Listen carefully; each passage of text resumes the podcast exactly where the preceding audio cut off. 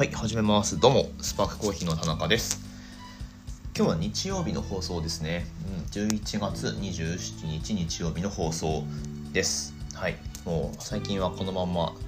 なんかオープニングから本編へみたいな流れもなしに普通に雑談になっちゃってますけどすいません。ちょっと今日もそんな感じですね。うん。でなんか昨日の放送聞いてくださった方でしょうね。昨日の放送だと、まあ、札幌のイベント行ってきましたみたいな。ね。あのまあ、そこそこ売れ残して 帰ってきちゃいましたみたいな。だいぶ意気消沈してるみたいなねそんな感じだったんですけど。今日ね在庫帰ってきまして札幌から。はい。あまあいいか。このこのポッドキャストの説明とかはいいか。はい。えー、まあまああのコーヒー屋やってるんですけど仙台で。で先週ちょっと札幌でイベントがあって出店してきてで、まあ、用意したものが、まあ、全部は売れずに全部どころか結構残してきちゃってで在庫が今日届いたって感じなんですけどあのすごい初歩的なことなんですけどあの現場で何がどれだけ売れたのかって僕ら把握あんまできてなかったんですよね。うん、いやまあ、今回お会計が僕らやる必要がなくってその商品に全部シール貼ってでそれで金額とどこのお店かっていうのが分かるようになってて中央レジでお会計みたいなあのそういう感じになってたんですよ、うん。まあ、それはすごくオペレーション的に楽だし良かったんですけどあのそれに甘えてしまってあの 何がどれだけリアルタイムに売れてるのかっていうのをそれ把握するのって本当に基本中の基本だと思うんですけどちょっとそれがあんまりできてなかったがためになんかこう一向に減らない在庫の山を見ながらこうどうしようかなみたいな そんな風に思ってたんですけどそもそもがねあのちょっと目標設定高すぎたんですよね今回、うん、もらってたデータの、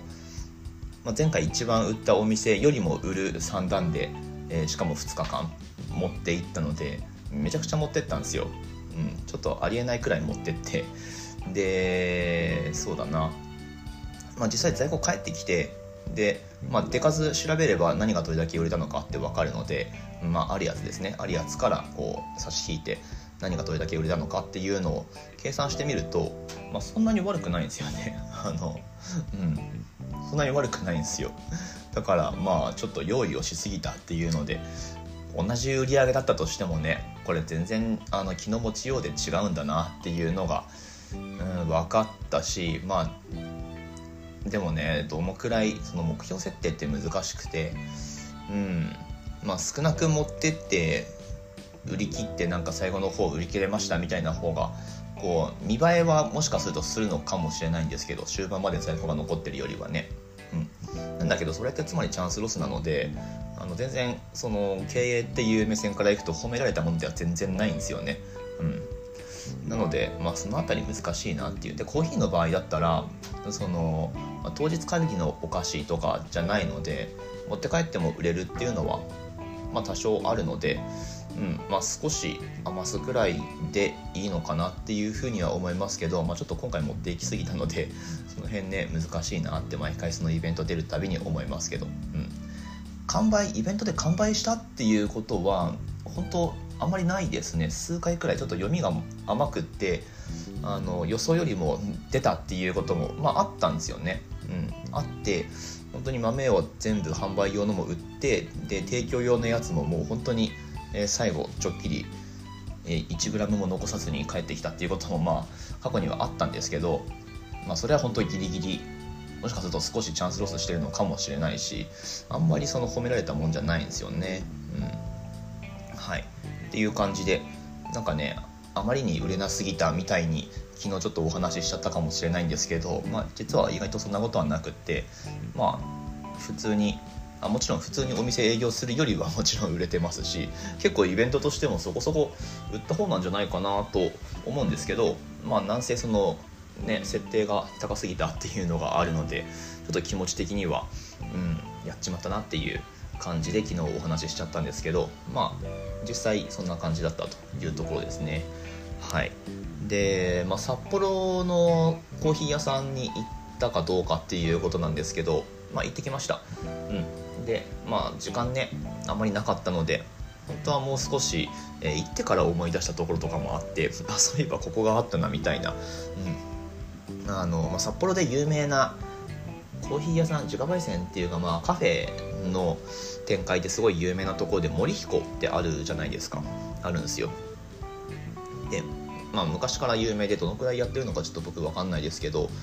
まあなんか僕駆け出しの時は仙台の、えー、雑貨屋さんとかになんかたまにそういうあの全国の、まあ、自家焙煎のお店の豆がいい感じの雑貨屋さんにたまにこうスポットで入荷したりとかすることってあったんですよね。まあ、それで、まあ、今はもう仙台にない雑貨屋さんですけど森彦の豆が入ったらしいみたいなのを引きつけては公開に行ったりとか、えー、してたのを思い出しましたけど。はい。で、まあ、何店舗かあるんですけど、まあ、ちょっと今回時間がなくって予定には入れられなかったんですが。で、まあ、コーヒー屋さんねどこに行ったかっていうとまずあれですね、まあ、札幌市内中心部しか回れなかったのでえっ、ー、とまあちょっと行きたいところいろいろあったんですけど1軒目は初日に行ったスタンダードコーヒーラボさんっていうお店のあれは2号店になるのかな、まあ、街中に、えー、何年か前に出したカフェ。カフェとワインもやってるらしいんですけど、うん。まあ、街中のお店ですね。そちらで、えー、まず札幌一発目のコーヒーをいただいていただいてきました、うん、行ったのも夕方でその日あんまりこうコーヒー飲めてなかったのでちょっと頭痛したぐらいにして コーヒー飲んでるとねあの落ちて落ち着いてくるっていう、まあ、軽くカフェイン中毒なわけなんですけど僕って。はい。まあそこで、えー、コーヒー飲ませてもらってまあすごいね大会とかにも出られてるお店さんなのでまあ、ラインナップ的にも僕その時飲んだのがボリビアの、えー、有名な農園ですね。アラシータスっていうところの傾斜ナチュラルなんかエスプレッソとカフェラテのセットみたいな。違うか。エスプレッソとカフェラテとアメリカンのセットか、うん、とか。まあそういうのがあったのでエスプレッソも追加して、えー、オーダーさせてもらってすごい美味しかったのとあとは最終日ですね。朝。朝から空いてるコーヒー屋さんないかなと思って調べたらホテルの近くに鬼山コーヒーってありまして鬼山さんは自家焙煎なのかな？あスタンダードコーヒーラボさんもそうですけど自家焙煎のお店で、えー、モーニングもらってきました。いただいてきました。エッグスラットと、えー、トーストとコーヒーみたいな、はい、ちょっとねあのパパッと使えるすごいいいお店だったですね。はい。えー、なんかスタッフさんがまああの1人は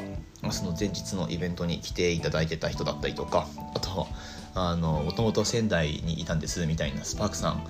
よく行ってましたみたいな方がレジにいたりとかえマジっすかっていうそこでそういう、えー、つながりがあってびっくりしたっていうのもあるんですけど、はい、なのでそういうのもあって行ってよかったなって思いますね。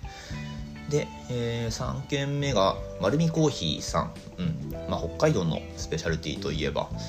このお店かなっていう感じですけど後藤英二郎さんがやられてる。彼ポッドキャストもね あの実はやってる、えー、みたいですけど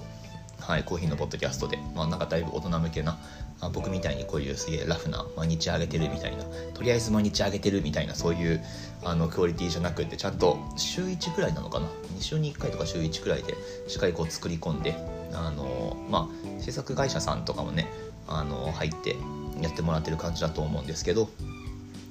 はい。まあそれゆえに結構再生されてるでおなじみのポッドキャストもやられてる後藤さんのお店。丸見コーヒーですね、まあ、何店舗かあると思うんですけどなんかすごい現代的なコーヒースタンド的なお店もあのベランチであると思うんだけど僕が行ったのは大通公園の近くのまあなんか感じとしては純喫茶風の席もちょっとゆったりした感じの、えー、テーブル席のあるお店に行って、まあ、豆とあとテイクアウトだけしてきたんですけどちょっと変わった豆を買ってきたのでまあ今店で飲んでるんですけど、うん、まあ、うん、こんな感じかみたいな、はい、ちょっと変わったやつをね、あの買ってきました。っていうこの3軒に行ってきました。はい。まああの本当ねもっともっとお店あると思うし本当はもう少し時間取ってねあの回りたいなって思うので、まあ、札幌には絶対また行きます。はい。あのうん、また行きたいですね。近いうちに。うん。新幹線がね札幌まで伸びればもっとこうドアトゥードアで行けると思うんですけど今函館まで2時間半くらいですか。そこからどうなんでしょうね。新幹線伸びたとしても3時間くらいなのかな、えーと、仙台から。あれ？仙台から？ここで仙台から函館まで2時間半。札幌までだったら3時間とかそのくらいですかね。まあこれ実際早いと思うんですよ。北海道まで、まあ、札幌まで飛行機だったら1時間ちょいで行けるは行けるんですけど正味。行けるんだけど飛行機ってその